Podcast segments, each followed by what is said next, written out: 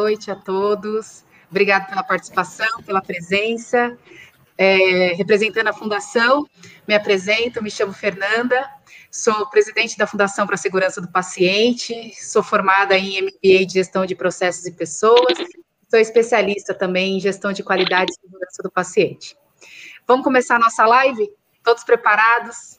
É, a live de hoje está muito especial, com a presença da Semeia, da Vera e da Simone, a gente vai trazer um pouquinho sobre a linha de cuidados aí de paciente, Antes disso, eu queria agradecer. Estamos aí com mais de 12 estados aí junto conosco essa noite, meninas. A gente está com o pessoal do Acre, Rio Grande do Sul, é, Manaus, Bahia, Ceará, Goiás. Está é, uma turma enorme aqui, a turma de São Paulo, e é muito gostoso poder fazer essa troca com vocês. Antes de passar a palavra para vocês, queria falar um pouquinho da Fundação. Para quem não nos conhece, a Fundação é uma fundação que a gente trabalha com foco voltado para a segurança do paciente é uma organização sem fins lucrativos, junta de várias pessoas, aqui tem uma, um, um pouquinho dessas pessoas aqui que doam o seu tempo para falar sobre a segurança do paciente e a gente tem como propósito fazer os hospitais mais seguros. E esse é o nosso propósito, o nosso tema hoje vai trazer para essa linha. Boa noite, meninas. Vou pedir para a Semeia começar se apresentando. Vamos lá. Bem-vindos à nossa live. A gente está muito feliz de estar aí com vocês. Então, como a Fê falou, meu nome é Semeia Corral, eu sou enfermeira, tenho especialização em ciência da melhoria, fiz uma carreira aí grande acadêmica, mas hoje trabalho uh, como educadora do Consórcio Brasileiro de Acreditação e sou gerente geral do Grupo São Pietro Saúde aqui de Porto Alegre. Estou falando do Sul, por isso que eu estou cheia de casaco aqui. Então, todos bem-vindos e que a gente possa ter um bate-papo bastante produtivo. Teremos. Vamos na ordem, Si, pode falar um pouquinho de você? Boa noite, é com muita alegria que eu estou participando hoje dessa live. Meu, meu nome é Simone Garcia, eu também sou enfermeira. Tive uma vida aí de dedicação à assistência de pacientes em centro cirúrgico, em centro de terapia intensiva. É, fiz alguns cursos de gestão e de voltados para a área da qualidade e hoje eu sou proprietária de uma empresa que é a Best Nursing, que é uma empresa que é, trabalha, desenvolve produtos para assistência, para uma assistência segura. Boa noite a todos. Boa noite, Vera. Olá, boa noite. É, eu sou Vera, eu também sou enfermeira. É um prazer enorme estar aqui hoje discutindo esses temas tão é, importantes e tão cativantes não é? Eu sou em gestão, eu tenho especialidade, eu sou especialista em gestão e ciência da melhoria. Eu tive o privilégio de ser membro do Comitê de Implantação do Programa Nacional de Segurança do Paciente, que hoje é, é uma legislação, né? É, eu tenho uma carreira é, longa também, é, com, trabalhei muito em controle de infecção e depois eu fui fazer segurança do, do, segurança do paciente e gestão de risco. E eu sou certificada em gestão de risco pela ISO 31000. E hoje eu estou fazendo uma consultoria em gestão de risco é, no HCOR aqui em São Paulo. A Semeia está com frio lá no sul e a gente está com muito calor aqui em São Paulo. É. Prazer estar aqui com vocês. Prazer é todo nosso, Vera. Obrigada, obrigada, meninas, pela participação. E hoje a gente vem com um tema que ele é, acho que quando a gente pensou no tema, a gente não pensou na proporção que era tudo isso, né?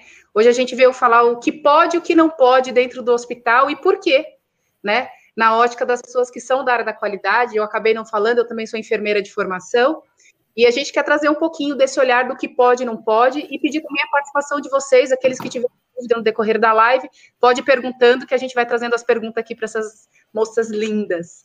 É, Semeia, eu queria começar por você. Vamos lá. É, na sua ótica, né, o que, que você entende do que pode e o que não pode dentro do hospital, imaginando aí um paciente comum, né, um paciente cirúrgico que vem para uma cirurgia eletiva, aquela cirurgia agendada que não teve uma emergência, o que, que você pensa da, da questão do que pode e o que não pode dentro de hospital? Perfeito. Acho que, em primeiro lugar, é o direito do paciente entender qual vai ser o procedimento que vai ser realizado. E o que mais a gente hoje uh, orienta e educa os nossos pacientes é que o paciente ele saiba o que perguntar, né, para o seu médico, para a sua equipe de saúde, e que ele possa ter esse direito de chegar e dizer: isso é realmente necessário? É, o que foi proposto é realmente necessário? Uh, quais são os riscos desse procedimento que está tá sendo proposto pelo médico? Uh, há outras opções de tratamento? Uh, e se eu não quiser me submeter a esse tratamento, o que pode acontecer comigo?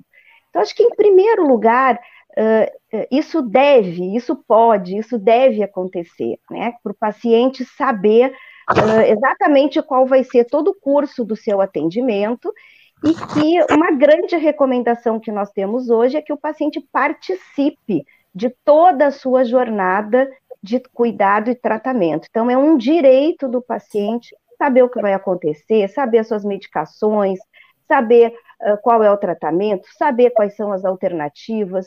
Então, abrindo nosso, nosso debate, eu acho que esses são os pontos mais importantes. Né? E se aí eu... a gente deixa para as colegas aí também complementarem. Mas se eu entendi bem, você deixa também como sugestão a gente ter um, um checklist, uma, uma relaçãozinha de perguntas ao ir ao, ao, ir ao médico. Assim, eu me programo e penso nas perguntas que eu devo fazer para ele, seria um, um ponto de partida? Assim, Pelo assim? menos essas quatro, né? Ah. Pelo menos essas quatro perguntas. E, e aí depois a gente vai Uh, lógico que abrindo, né, Fernanda, para outras questões, como, por exemplo, estando dentro do, do hospital, entender quais são as medicações, quais são os efeitos de cada medicação, uh, observar se a equipe, no momento de administrar a medicação, pergunta qual o nome completo e data de nascimento do paciente, para que a gente garanta que aquela medicação que está sendo administrada do paciente seja para ele mesmo, né? Então a gente já entra aí nessas questões do que não pode acontecer, né? Que a gente errar a administração de medicação para um paciente, errar o procedimento para um paciente, errar a cirurgia para um paciente. Então, grande recomendação, estejam atentos, né? Esse é um direito. Uhum. Pergunte, pergunte sempre se esse procedimento é para você, né? E que efeitos o tratamento pode ter, né? Para que a gente possa autogerenciar o nosso tratamento e o nosso cuidado. E né? nessa Esses são pontos importantes. Com a Simone, por exemplo, é. que falou, trabalhou muito tempo na, na, na linha cirúrgica, né? Dentro do centro cirúrgico, dos centros operatórios é, o paciente pode recusar um procedimento, ele pode recusar um tratamento cirúrgico, é, se pode, quando pode, como que ele faz isso, como é comum isso acontecer, não é? Fala um pouquinho para gente. Olha, não é comum acontecer, né? A sensação que eu tenho que muitas vezes os pacientes eles têm um, um pouco de, de receio, de vergonha, talvez, de questionar mais e até mesmo de, de falar para o médico: eu ainda não entendi o que você disse que vai ser feito. É, eu não entendi ainda é, se eu vou ter uma cura completa, se essa cura vai ser parcial, se existe alguma chance é, da minha doença ou do meu problema voltar, é, retornar daqui a algum tempo, daqui a alguns meses. Então, existe é, talvez um, um, pouco de, de vergonha, de, é, de, de timidez em, em expor essas questões. Mas o paciente ele tem todo o direito de, se ele não entendeu o que foi explicado pelo médico, de pedir que se explique de novo. Ele tem o direito de chamar um familiar que ou algum amigo que tenha uma compreensão, que consiga lhe ajudar a entender o que está acontecendo, a conversar com a equipe médica e de fato esclarecer tudo isso. Inclusive, nenhum paciente pode é, ser levado para é, ser submetido a uma cirurgia ou algum exame diagnóstico invasivo, invasivo que eu digo é assim, um exame que precise de anestesia, um exame onde vai se colocar um catéter, por exemplo, vai fazer um cateterismo cardíaco, um exame mais é, agressivo ao organismo né, da pessoa. É, ele não pode ser levado para fazer esse tipo de exame sem ter autorizado ou o próprio paciente, ou então um familiar ou responsável por ele. Então, é obrigatório que todo hospital tenha um termo de consentimento informado. E, e, esse termo de consentimento também não é como a gente é, muitas vezes, infelizmente, ainda vê, né? O médico vem, entrega o papel, fala: ó, leia aqui e assina aqui. Não é só isso, né? É, olha, vamos conversar sobre a, o seu procedimento, sobre a sua cirurgia, sobre o seu exame. Esse exame é assim, você vai ter que tomar medicamento X, é, vai precisar de um repouso depois, você não pode vir sozinho, você tem que vir com alguém. Então, todas essas explicações são extremamente importantes. E o paciente tem o direito, sim, de recusar é, se submeter a um exame ou a uma cirurgia, um procedimento. Por isso é importante que ele entenda muito a importância desse procedimento, porque muitas vezes, se um paciente se recusa a um procedimento que pode lhe trazer prejuízos, vamos supor que ele, ele um risco de, de, é, de morte se ele não se submeter, ele estará assumindo essa responsabilidade, ele ou o familiar. Mas é, a, somente em casos de extrema urgência que o próprio paciente esteja inconsciente e que não tenha nenhum familiar, ninguém é, acompanhando. Vamos supor, um acidente que foi. Que, que uma emergência. É, né? uma trouxeram da rua uma, uma pessoa inconsciente. Aí o hospital faz o que for preciso fazer para salvar a vida, porém, assim que tiver o contato de algum familiar, eles têm que explicar tudo o que está acontecendo. Né? Sim, pegando o seu gancho e trazendo a questão do acompanhante, eu queria ouvir um pouquinho da Vera, é, a questão da exigência que os hospitais têm de solicitar um acompanhante durante a internação, para você falar um pouquinho sobre esse tema, né? Porque é importante a presença aí do familiar, do acompanhante durante esse período, se é mesmo a exigência, se não é, fica a critério. O que, que você tem para falar para a gente? Uhum. A questão do acompanhante, ela é, ela é bem dúbia, né? Então, você tem pacientes que querem e você tem pacientes que, que é, questionam a exigência que os hospitais têm de manter um acompanhante é, dentro do quarto do paciente. Né? E isso muda em função da própria estrutura do hospital. Quando a gente tem quartos individualizados, com porta fechada, né? Você põe o, o, paciente lá dentro. É mais importante que se tenha um acompanhante com este paciente, até para ter algum monitoramento dentro do quarto. E não é um monitoramento de transferência de responsabilidade, é uma ajuda mesmo para aquele paciente. Aquele paciente tem N necessidades. E esse, acompanha, esse acompanhante se torna mais importante em determinadas situações de risco, que é quando se dá uma ênfase maior à necessidade do acompanhante. Né?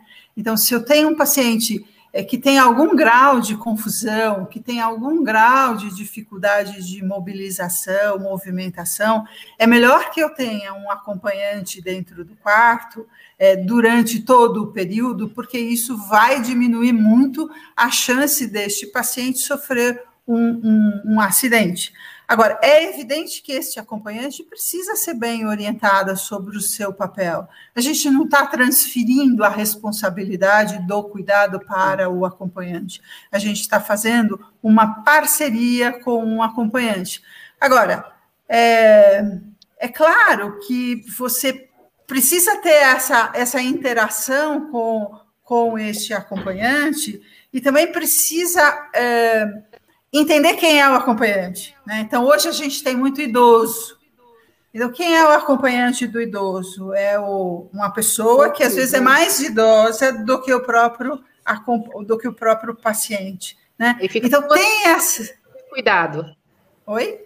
Fica duas pessoas para receber o cuidado, né? Para receber o cuidado, quer dizer, é. o risco aumenta nessa situação e não diminui, né? Então tem uma complexidade muito grande a hora que a gente diz este hospital exige um acompanhante 24 horas. Precisa ter uma certa flexibilidade para isso, né? E, e, e Fernanda, se você me permite, eu já quero emendar com visitas, né?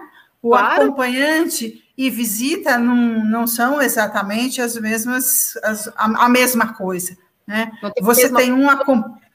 Oi? Não tem essa mesma função. É, porque o acompanhante é aquele que fica o tempo todo dentro do quarto, e a visita é aquela que vem esporadicamente e que fica um tempo pequeno lá dentro e depois vai embora. E que também tem um controle, né? Então não dá para encher o quarto de visitas. Então, isso também não é uma coisa desejável para os pacientes internados. Então, eu vou limitar a visita em função da clínica daquele paciente e da necessidade daquele paciente. Então, festa dentro do quarto é uma situação, pode acontecer Pode, para determinados pacientes pode, mas isso precisa ser combinado e não pode ser uma situação é, que vai é, é, complicar, digamos assim, o atendimento daquele paciente. Então, uma boa conversa com quem está é, da, da família com o gerenciamento do cuidado, o enfermeiro que está lá gerenciando, é fundamental para alinhar essas situações de acompanhante. Expectativas, né, Vera? Que eu acho que cada Sem um dúvida. expectativa ali no cuidado, né? É, eu acho que quando a gente. É. Oi? Acho que, uh, Vera, se tu puder dar, um, dar uma palhinha da questão do acompanhante hoje em tempos Covid né? Acho que isso é. as pessoas têm muita dúvida. Como que eu faço? Eu estou ali acompanhando, eu posso ir no refeitório, ou seja, na, no cofre do hospital, eu posso ir na tesouraria. Hum. Qual que é a recomendação? Então, aí a gente já entra num, num expande um pouquinho o tema para passeios dentro do hospital também, né? E aí, Semeia, a gente tem uma incoerência, né? A gente antes do Covid, a gente exigia um acompanhante o tempo todo dentro do quarto, e aí, de repente, veio a pandemia e chacoalhou a gente e disse assim: não pode, não pode acompanhante, não pode visitas e o paciente fica lá sozinho. E tem um estresse emocional muito grande, porque além uhum. dessa coisa do cuidado, da atenção ao paciente, tem também o apoio que esse acompanhante, que em geral é um familiar, dá ao paciente. E aí veio o Covid e Mudou Bagunça tudo. tudo, né? Mudou tudo. Então, assim, se você tem um acompanhante dentro do quarto, se o hospital permite um acompanhante dentro do quarto, esse acompanhante tem que estar restrito ao quarto, ele não Isso, pode circular bem. no hospital. Ele entra e vai para o quarto e ele sai na hora que ele vai para a casa dele. Então, ele fica em uma situação de isolamento é, é, junto com o paciente, né? E isso é para não pôr em risco o restante da, da comunidade hospitalar inteira, não só outros pacientes, mas também todo mundo que está lá circulando e atendendo os outros pacientes. Então, tem aí essa incoerência que o Covid nos trouxe, mas que é, é, nos fez é, pensar muito mais aí como é que isto, é, é, como é que a gente vai lidar com isso daqui para frente, né? Então, o paciente diz assim, ah, mas no Covid vocês não deixavam, acompanhante, agora você está me exigindo um acompanhante, como é que a gente vai lidar com isso? E eu acho que a gente vai lidar com isso entendendo o risco do paciente. Tá? Então, este paciente precisa por causa disso, e este paciente eu vou dispensar por causa disso também. E educando, né, gente? Falando muito, né? É conversando muito com é, os pacientes, com familiares. Para a gente experiências, né? A gente está precisando ver além do que nós vimos, né? E. E a gente ainda fala com essa família, né? A gente ainda coloca as famílias em contato, é. a gente precisa passar uma comunicação, já que não pode estar acompanhado, para esses familiares, para tranquilizar o tratamento da pessoa que está ali. Sempre. É, eu acho que você trouxe um ponto, Vera, que é a questão da família e do paciente ativado no cuidado, né? Uhum. Que é uhum. aquele que ele colabora, né, por seus uhum. cuidados. Aquele acompanhante que ele está ali, para ele prestar atenção no que está acontecendo, porque a pessoa que está na situação de cuidado, ele não consegue se atentar ao que está sendo feito, se a equipe higienizou as mãos, por exemplo, antes de pegar no catéter. É, e acho que um dos grandes propósitos da fundação é dar esse suporte para os familiares e acompanhantes, para que eles saibam ali dentro quais são os seus direitos, o que, que ele pode, o que, que ele precisa fazer como cuidador ativo para estar tá participando ali daquele cuidado. E aí eu queria trazer Fernanda, deixa eu, só, deixa eu só fazer uma ressalva aí, que é uma preocupação que eu tenho e que eu já ouvi isso de pacientes, né? Quando a gente está pedindo a colaboração do paciente, em, em hipótese alguma, a gente está transferindo a função de vigilância da segurança para o paciente. Então, ele é um colaborador. A função sempre é nossa. Então, ele é um elemento a mais nesse. Porque, é contribui, porque, né? É, porque às vezes você gera uma insegurança muito maior. Quer dizer que se eu não olhar, é, vai ter algum erro? Não, não é isso. Mas a gente sabe que com a colaboração da família e do paciente, a gente melhora muito esses lapsos que acontecem durante o cuidado do paciente. Até porque depois ele vai para casa, né, gente? Ele vai Esse familiar casa. também vai, vai ter essa continuidade do cuidado. Então é importante já durante uh, uma internação hospitalar, a gente já aprender, né, a gente, como familiar, aprender a manejar aí esse paciente depois em casa. E o paciente também aprender a se manejar. Então, fundamental, né, entender.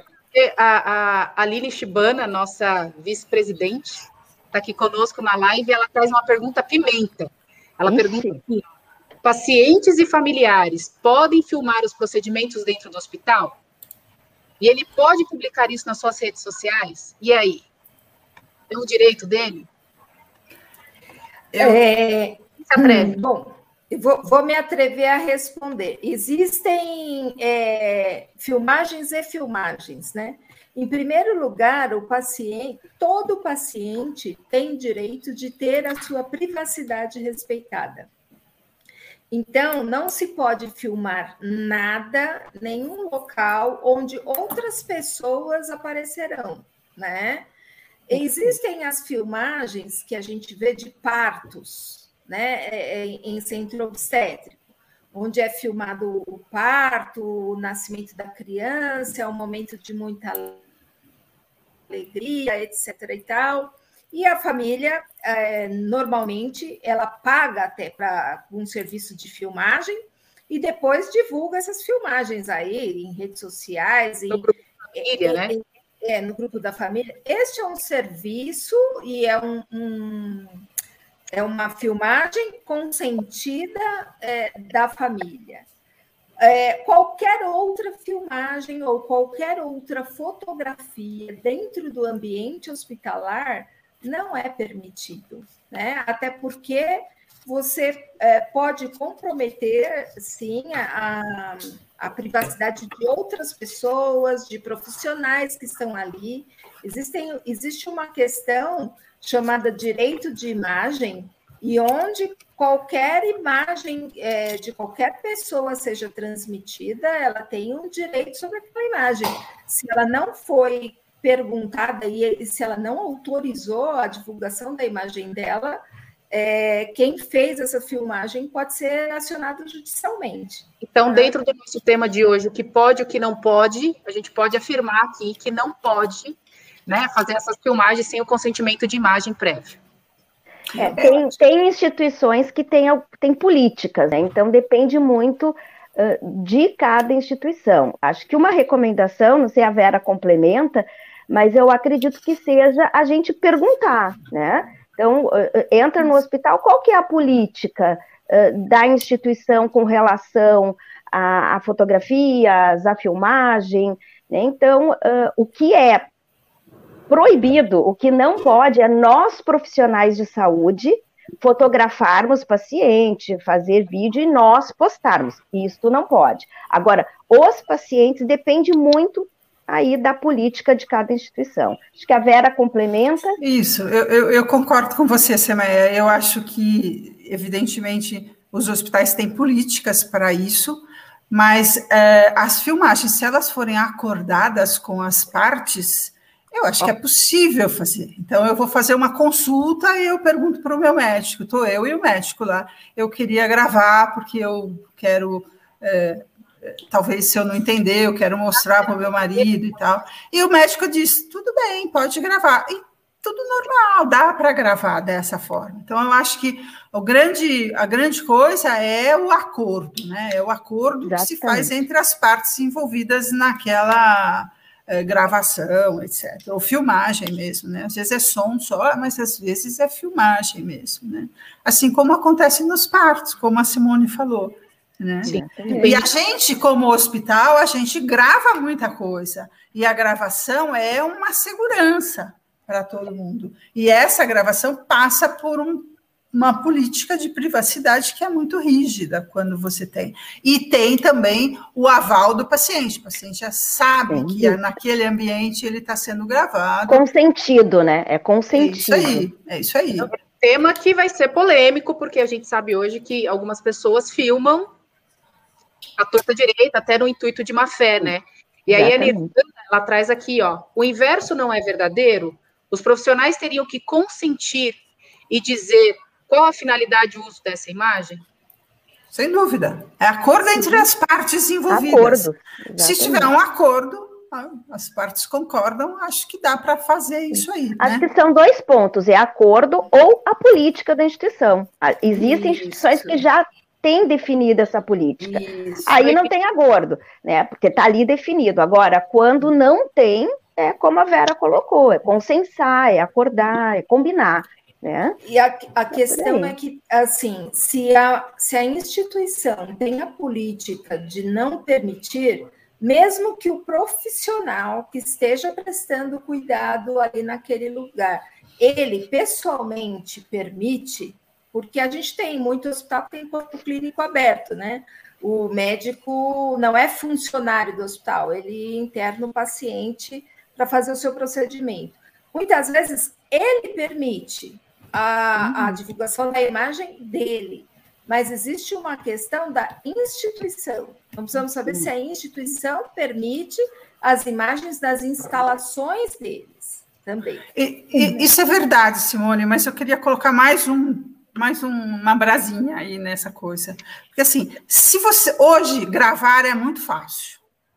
É muito fácil. Você uhum. pode gravar escondido, sem dúvida alguma. Uhum.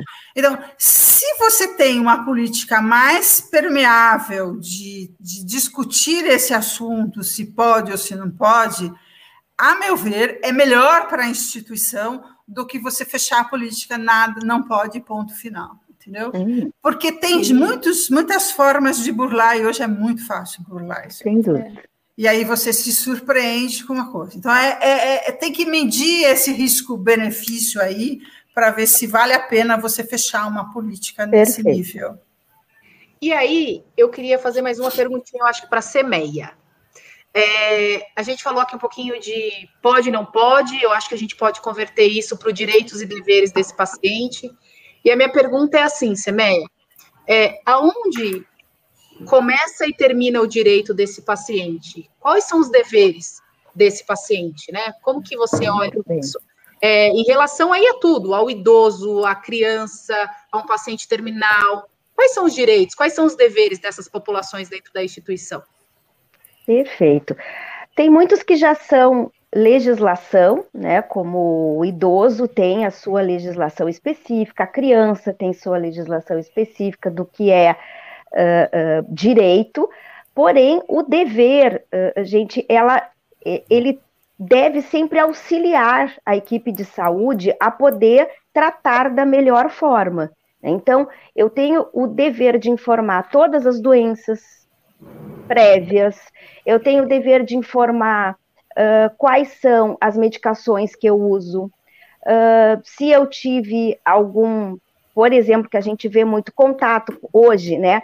com, com paciente que teve Covid, com pessoas que tiveram uhum. Covid, na hora que eu entro da instituição, eu tenho o, o dever de informar, uh, eu tenho o dever de não ter nenhuma medicação escondida dentro do meu quarto, né, de, de, de sempre informar a equipe médica, a equipe uh, multidisciplinar do que eu estou usando. uh, dever de não esconder né, que estou uh, fazendo o tratamento e, e, e realmente burla né, algumas orientações. Então, essa transparência deve ter tanto da equipe médica e multidisciplinar quanto do paciente. Né? Então, muitas vezes a gente vê uh, os pacientes escondem o que comeram, né? então tem alguma restrição na alimentação de sal, uh, enfim, de, de, de açúcar, e eles comem e escondem da própria equipe. Né? Então, uh, isso não faz bem para ninguém, né? não faz bem para o seu tratamento, não faz bem para a equipe, porque fica ali uma dúvida quanto à evolução desse paciente. Então, é uma via sempre de mão dupla, né? Tanto uh, nós, como profissionais de saúde, temos que ser transparentes, falar a verdade, quanto quem também está recebendo cuidado. Uhum. A, a Paty está dizendo aqui que é dever da família e do paciente. É, se é dever da família e do paciente, é, portar os medicamentos de uso contínuo. Se é uma obrigatoriedade aí da família levar essas medicações de uso contínuo. Hum, de novo, depende da instituição. A obrigação é informar a lista de medicamentos Isso. Que se usa. Né? Então, qual que é a minha lista de medicamentos que eu uso? E a recomendação é que não fique no quarto tomando medicação né, sua sem informar a equipe. Então, to toda medicação que o paciente já faz uso em casa, ele deve informar a equipe de saúde para que a equipe saiba e coloque dentro dos horários da prescrição médica durante a internação de um paciente, para que não concorra com efeitos adversos que não estavam ali, uh, uh, vamos dizer assim, previstos para esse paciente, né, por a equipe não saber. Então, fundamental. A gente faz um tratamento muito específico, que retira essa medicação, por exemplo, no SUS, é, que faz o acompanhamento, e aí essa pessoa, às vezes a instituição não tem tempo hábil para conseguir essas medicações, ou não vai conseguir a liberações dessas medicações, porque já foi liberado no sistema de saúde, e aí essa pessoa precisa fornecer, né? Mas muito, muito bem explicado, Semeia, a questão da, do paciente. Isso pode, né? Então, eu faço uso de uma medicação, eu informo, porém a equipe está sabendo que o paciente está usando essa medicação. Então, isso totalmente acordado, né? Como a Vera disse, é acordado. Quando está acordado, tudo pode, né? É, porque em geral, né?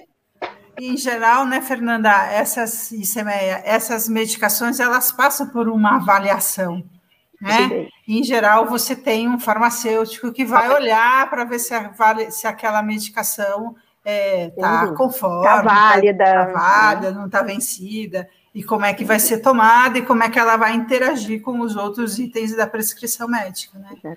Então, Acho que só é, e só concluindo ali, Vera, é, é, responsabilidade da instituição, né? Toda medicação que o paciente uhum. usar uhum.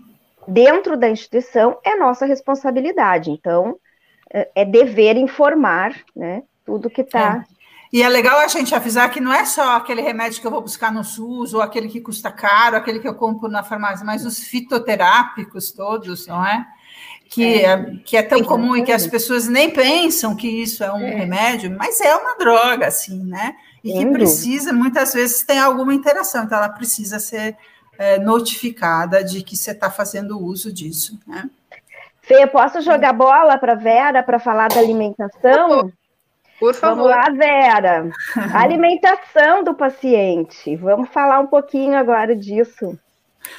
Então, a alimentação, à semelhança dos medicamentos, é a responsabilidade é, da instituição, tudo aquilo que é consumido dentro do hospital. Né? Então, é, passa por um controle de qualidade bastante importante. E a gente tem que pensar que os pacientes eles estão mais suscetíveis a uma porção de coisas mesmo aquele que está em dieta geral, né, que a gente chama, que não tem restrição. Quem tem restrição, tem restrição e tem que seguir a dieta hospitalar. Quem não tem restrição poderia ter alguma chance de, sei lá, trazer alguma coisa é, de fora, mas mesmo é, mesmo esse paciente que está numa dieta geral, é importante, ou que está sem restrição de dieta, vamos dizer assim, que às vezes dieta geral a gente não entende muito bem o que, que é, né? Não tem restrição de dieta, ele precisa avisar, comunicar, olha, eu estou trazendo um, eu quero comer o hambúrguer de não sei aonde, né? Então, posso ou não posso? Então, a nutricionista vai orientar esse indivíduo que naquele momento e avaliar se naquele momento é realmente importante que ele coma o tal do hambúrguer e se ele pode comer o hambúrguer. Porque os remédios que ele está tomando também têm interação com os alimentos, ou pode ter alteração os alimentos que ele está recebendo. Né? Então, esse controle de, de de qualidade, esse controle do que pode e o que não pode comer, precisa passar por uma avaliação. Então, não dá para fazer festinha dentro do quarto e trazer bolo de não sei o quê e pedir o delivery de não sei o quê. E a gente está cansado de saber que tem surtos de diarreia nessas situações. Isso. Né?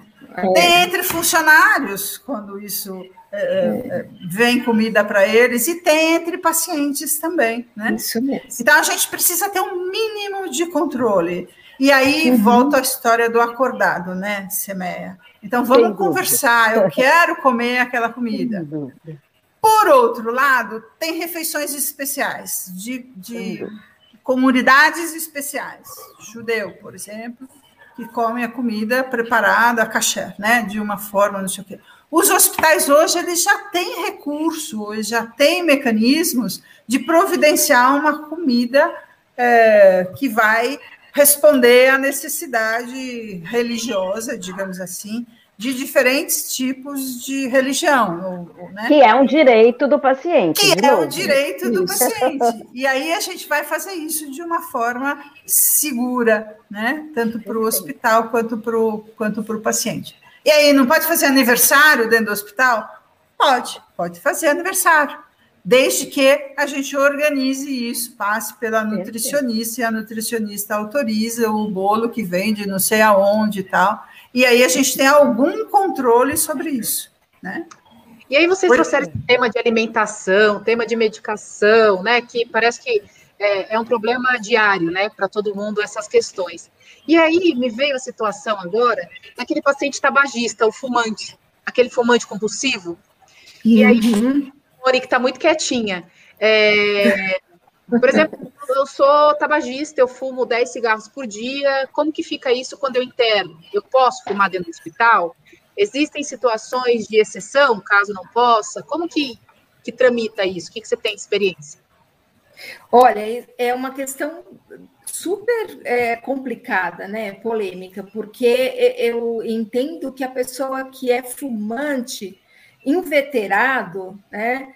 E que de repente precisou ser hospitalizado, ele não teve nem tempo de processar, de pensar um pouco em ah, eu vou dar uma diminuída, vou parar. Ele não teve, foi uma coisa abrupta, né? E, e muitas vezes isso pode fazer falta para mantê-lo mais tranquilo, para reduzir um pouquinho a ansiedade, não tenha dúvida disso.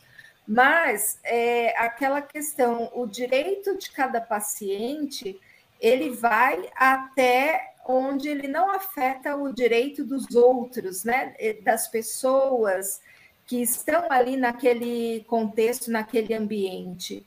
Então, é, a grande maioria, os profissionais da saúde já sabem que o hospital é um local onde a gente tem muito é, produto que é, é, inflamável, né? Então, a gente, além de ter os produtos inflamáveis, como os antissépticos, né? Álcool, éter, é, oxigênio, outros, né?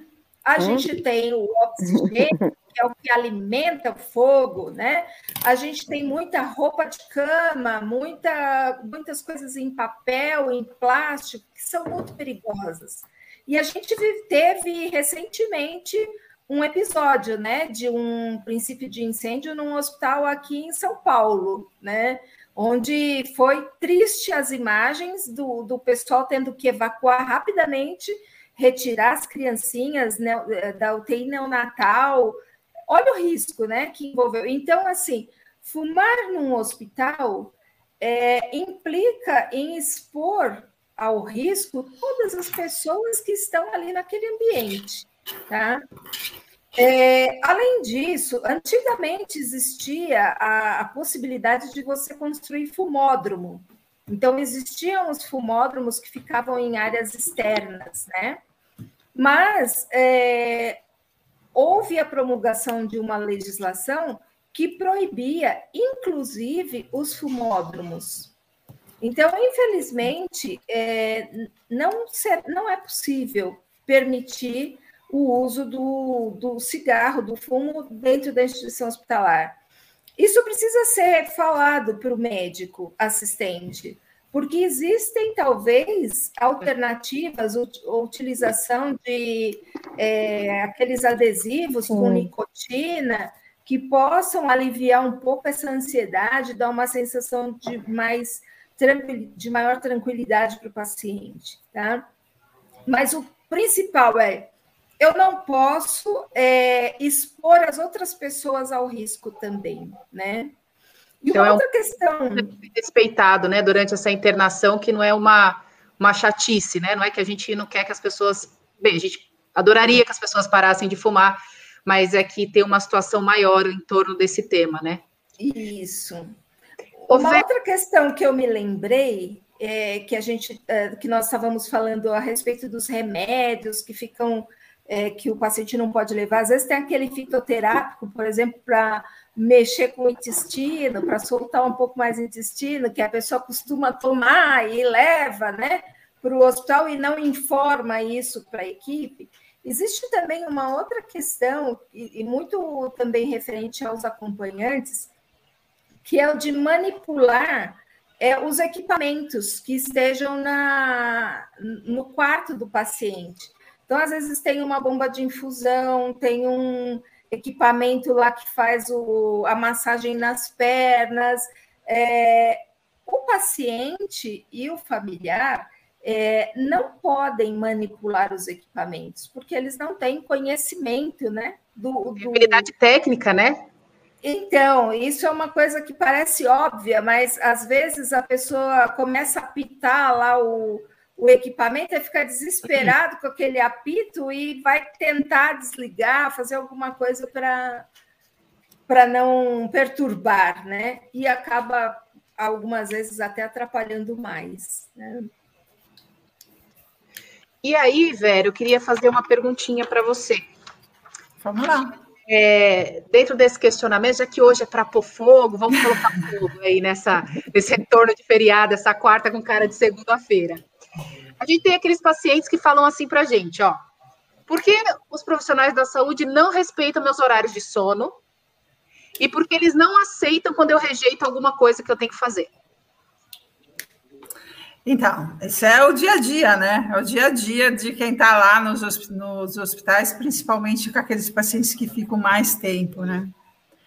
É, tem situações que dá para você respeitar e ela precisa ser, ela pode ser respeitada. Então, é, são pacientes que, que têm uma certa estabilidade, eu consigo fazer uma rotina um pouco diferente. É, mas tem pacientes que, ou por conta da condição clínica, ou por conta até do medicamento que ele está recebendo e que precisa ter um controle mais rigoroso daquilo que ele está recebendo, que não é possível isso.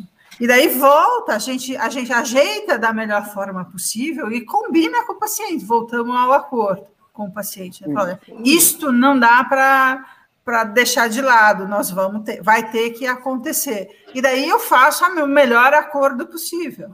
Então, vou dar o outro exemplo que não é medicamento. Aquele paciente que, que eu estou vendo que ele está entrando numa situação mais instável. Quer dizer, tem lá uma instabilidade de sinais vitais, tem uma pressão que está claudicando, esse tipo de coisa. Eu vou ter que fazer sinais vitais dele mais a miúde, mais frequente. Porque se eu não fizer e deixar o paciente dormir, pode ser que a hora que o paciente acordar, eu perdi esse paciente, ou eu perdi a oportunidade de reverter um quadro grave desse paciente. Portanto, eu, volto a falar nos riscos, né? A gente tem que ter consciência dos riscos ao, aos, dos riscos que os pacientes estão é, submetidos e decidir a conduta em função dos riscos. Agora, isso tem que ser conversado com o paciente. Então, eu digo por que, que eu vou fazer isso. E aí a gente entra num acordo. Pode ter conflito? Pode. Quem ganha? Quem ganha é a ciência, como diria o nosso governador de São Paulo.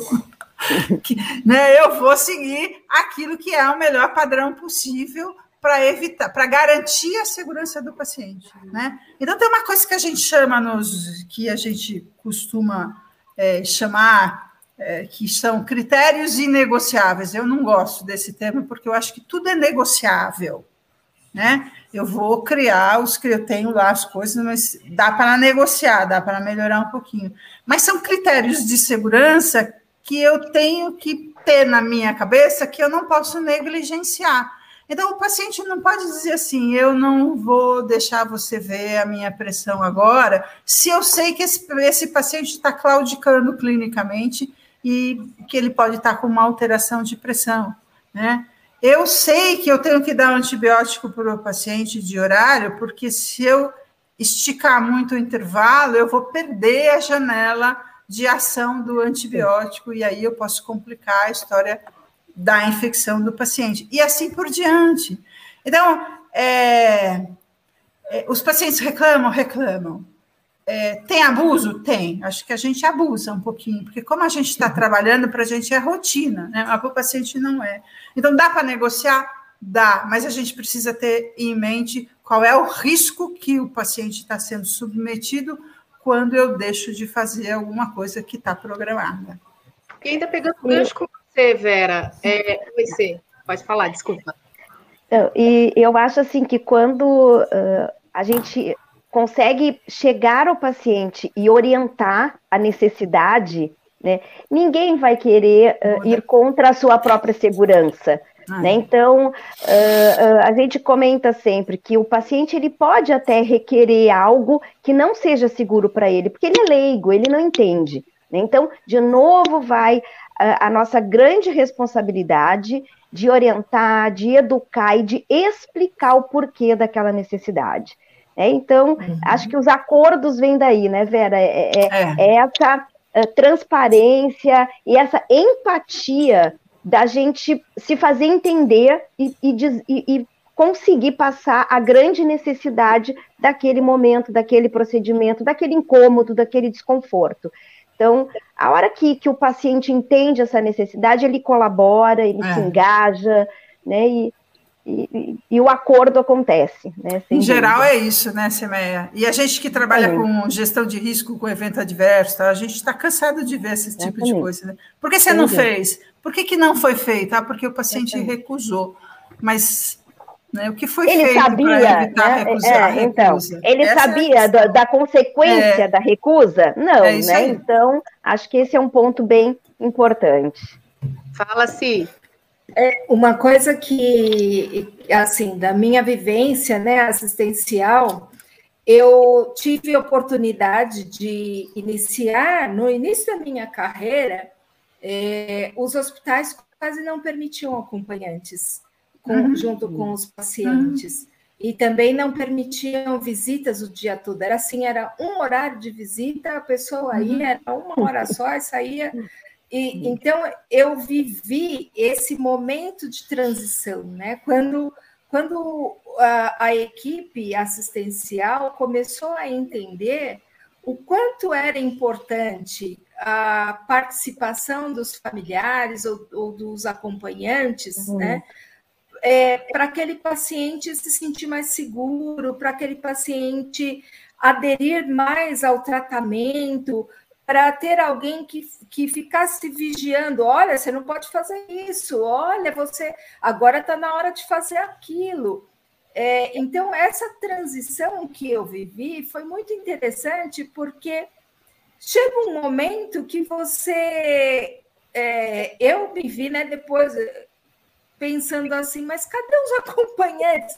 Fui trabalhar numa instituição onde não, não permitiam os acompanhantes, eu falei, mas Cadê os acompanhantes? Por que, que não pode? Como não pode? A gente acha até um absurdo isso, porque, sem dúvida nenhuma, quando você consegue estabelecer um diálogo e um vínculo, como o pessoal, a Ana comentou aqui, né? É, é tudo mais fácil mesmo, né? Uma outra questão que, que comentaram, que a Ana também comentou, foi a questão da, da infecção, né? Do familiar poder, ou do acompanhante, é, de ter o risco de, de se transmitir mais infecções, né? Então, uma, uma questão importante é, dentro da instituição, dentro do hospital, é orientar hum. quanto à higienização das mãos, do acompanhante, do paciente. A gente quase não pede para o paciente lavar as mãos, né? Mas a gente deveria pedir também, olha, lave as mãos, porque ele sai pondo a mão em tudo dentro do quarto também, né? É, e, e se o, o, acompanhante for esclarecido, é lógico que você não vai é, permitir um acompanhante, por exemplo, com estado gripal ou com um quadro, sei lá, é, visivelmente, né, de, de algum distúrbio de saúde, que ele fique junto com o paciente no quarto, né? Mas é, o risco de transmissão, eu acredito que ele não seja tão grande quanto a ajuda que esse acompanhante é, traz é, para o paciente e para a gente também, para a equipe de saúde. Sem dúvida. Deixa, pode falar, Vera eu, queria pôr um outro lado da questão do acompanhante, né? A gente, primeiro que eu acho que a Simone tem toda a razão. A gente não aceitava acompanhante, a gente não aceitava visita e a gente gostava disso. E a gente achava que a família atrapalhava, atrapalhava. e não a família ajudava, né? Então essa foi um, um grande é, quebra de paradigma quando a gente começou a deixar acompanhante dentro da UTI, por exemplo, né? Uhum. E aí é, e, e, a gente teve muita resistência da equipe de saúde nessa hora, né, de, de deixar a visita e tal. Mas a gente tem um outro tipo de acompanhante, e eu acho que é legal a gente discutir aqui neste fórum, é, que é aquele acompanhante que é dominador. Então, é aquele acompanhante, acompanhante que atrapalha o cuidado, porque ele faz o que ele quer, digamos assim, sem os acordos firmados. Então, ele cria as regras. Ele dá as regras, e daí cria um conflito muito grande. Este acompanhante atrapalha, esta família atrapalha a evolução do paciente e a gestão do cuidado daquele paciente. Então, a gente tem isso aí, não é comum, ainda bem, mas a gente tem que saber lidar com isso também. Ô Vera, esse acompanhante seria aquele que sai visitando o andar inteiro, que sabe mais do plantão do que a gente? Pode ser esse, pode ser esse, que vai no quarto do outro, que, né, que, que, que sabe tudo que está acontecendo com os outros pacientes e que diz aquele funcionário fez isso, isso, isso e aquilo, né? Mas pode ser aquele que está focado no atendimento. Agora não vai fazer isso, você tem que fazer deste jeito e não daquele, e não tem conversa, né? Pode estar tá focado dentro daquele quarto só, da, com aquele paciente, né? E que é danoso. Bem lembrado. Tá... E já se passaram 56 minutos só para avisar. O pessoal aqui que está no chat podia escrever, ó, oh, que está tipo terminando já. fazer uma pergunta para a Semeia. Eu acho que a, a Simone colocou muito bem, a Vera endossa isso, que é a questão do, do paciente cada vez mais próximo, a gente entender a necessidade desse familiar mais próximo e deve ser assim dessa forma. Eu acho que a gente não tem o direito de se trancar com um ente querido e o familiar não ter conhecimento do que está acontecendo. Ó, a Maria já colocou um ó lá, que legal. e aí, a minha pergunta é assim: ah, e a Dani, aniversário da Dani, Dani, Dani é da Fundação. Feliz nível, Dani! É, a minha pergunta é assim: Parabéns. Eu acho que cada dia a gente está com uma população mais informada. Volto a dizer que um dos objetivos da Fundação é dar essa base para os familiares e para os seus acompanhantes sobre o seu cuidado, e, e, é isso que a gente precisa como profissional da saúde, a gente precisa ter essas pessoas dessa forma, assim. E aí, eu pergunto para você, Semeia, apareceu uma doença, eu vou estudar enlouquecidamente, eu vou saber daquilo, vou saber os exames. Eu posso chegar no meu médico e falar, eu quero esse exame? Fernanda, outra grande responsabilidade médica e, e, nós como profissionais. Hoje é muito comum uh, a gente sente algum sintoma, a gente vai lá, né, para o Google, dá um Google e a gente tem todo o tratamento ali, né? Uh, então, hoje a grande responsabilidade do médico e o grande desafio do médico é que ele consiga convencer o paciente a confiar no diagnóstico que ele está dando. Né? Então, uh, que, que o médico não caia na cilada de solicitar exames desnecessários, procedimentos desnecessários, que levem até a um risco uh, a, a, esse paciente, porque o paciente está pedindo. Né? Então, uh, acho que o leigo ele precisa entender né, que diagnóstico quem faz é médico. Né? Lógico que nós temos o direito de perguntar, né? Nós temos o direito de buscar uma segunda opinião, uma terceira opinião, mas uh, não é o leigo que faz o diagnóstico. Então, uh, acho que hoje o que o está acontecendo na área da saúde é muito isso. Né? Os, os, pacientes eles chegam já nos consultórios dizendo o que tem e o que é para ser feito. Então, faz aqui o doutor. O doutor Google, né? Então, assim, ó, não é assim, gente. Né? Vamos escutar, vamos uh, uh, perguntar, lógico, mas vamos acreditar na área da saúde. Né? É, o, é o médico que faz o diagnóstico, né? tendo o direito do paciente de que ele não sentiu empatia com esse médico, ficou ainda com dúvida, não esclareceu bem as suas questões, busque uma segunda, uma terceira opinião. Isso é um direito. Gente, como mediadora dessa mesa, eu preciso dizer que está chegando ao fim. E eu oh. queria. Ah, eu aí com vocês. Tá boa, né? Essa conversa. É uma tá conversa. Tá é, tá ótimo. É, a equipe está interagindo bastante. Obrigado, pessoal, que está participando com a gente, aí, disponibilizando o seu tempo, da paciência, contribuindo aqui conosco. É, que mensagem cada uma de vocês deixa aqui para as pessoas que estão conosco para falar? É, também vou deixar uma deixinha. Nossa, deixar uma deixinha tá ótimo. Mas a gente pode um segundo encontro, né, dessas meninas aqui, para a gente continuar falando de direitos e deveres, do que pode e do que não pode, porque eu acho que é um assunto que rendeu além do que nós esperávamos aqui. Mas também, juntando três pessoas incríveis, não era para menos, né? É, eu agradeço a presença de vocês e queria que vocês falassem um tchauzinho aí para a turma aí, avisasse. Vamos lá. Somos Também quatro quero... garotas incríveis, viu? É, nossa presidente, nossa presidente. Assim, eu, eu começo essa... aqui, então. Começo, Vera, pera. Tá com frio, é, Vera. É, eu, eu acho assim que uh, do tema, uh, eu acho que a Vera trouxe um ponto muito importante, diálogo, né? Uh, e, e uma e empatia de ambos os lados né, tanto do paciente, da família, quanto dos profissionais da saúde. Nós precisamos conversar, nós precisamos nos entender, nós precisamos ter uma parceria. Então, acho que esse é o primeiro ponto.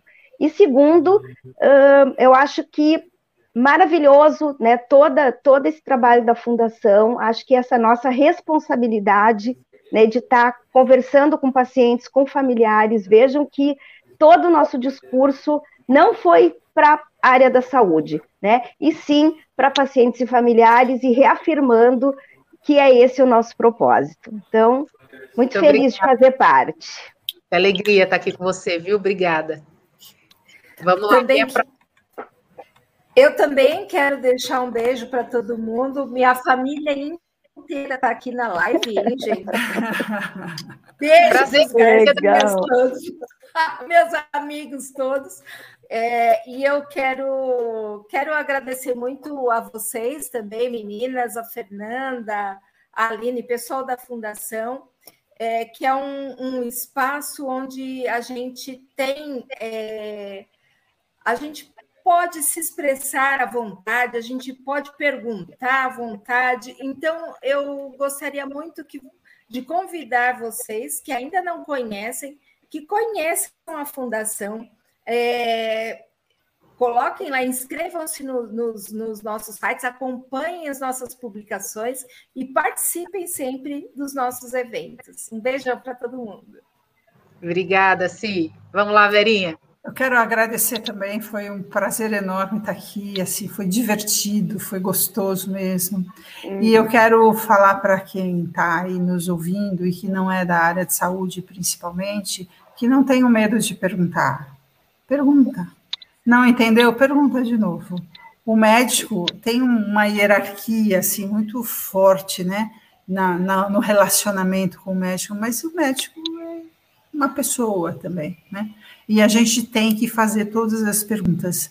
As dúvidas, elas põem em risco a segurança é, do paciente, de quem está sendo submetido à conduta médica. Né? Então, a gente não pode ter vergonha de perguntar e pergunta quantas vezes for necessário para ter um bom esclarecimento.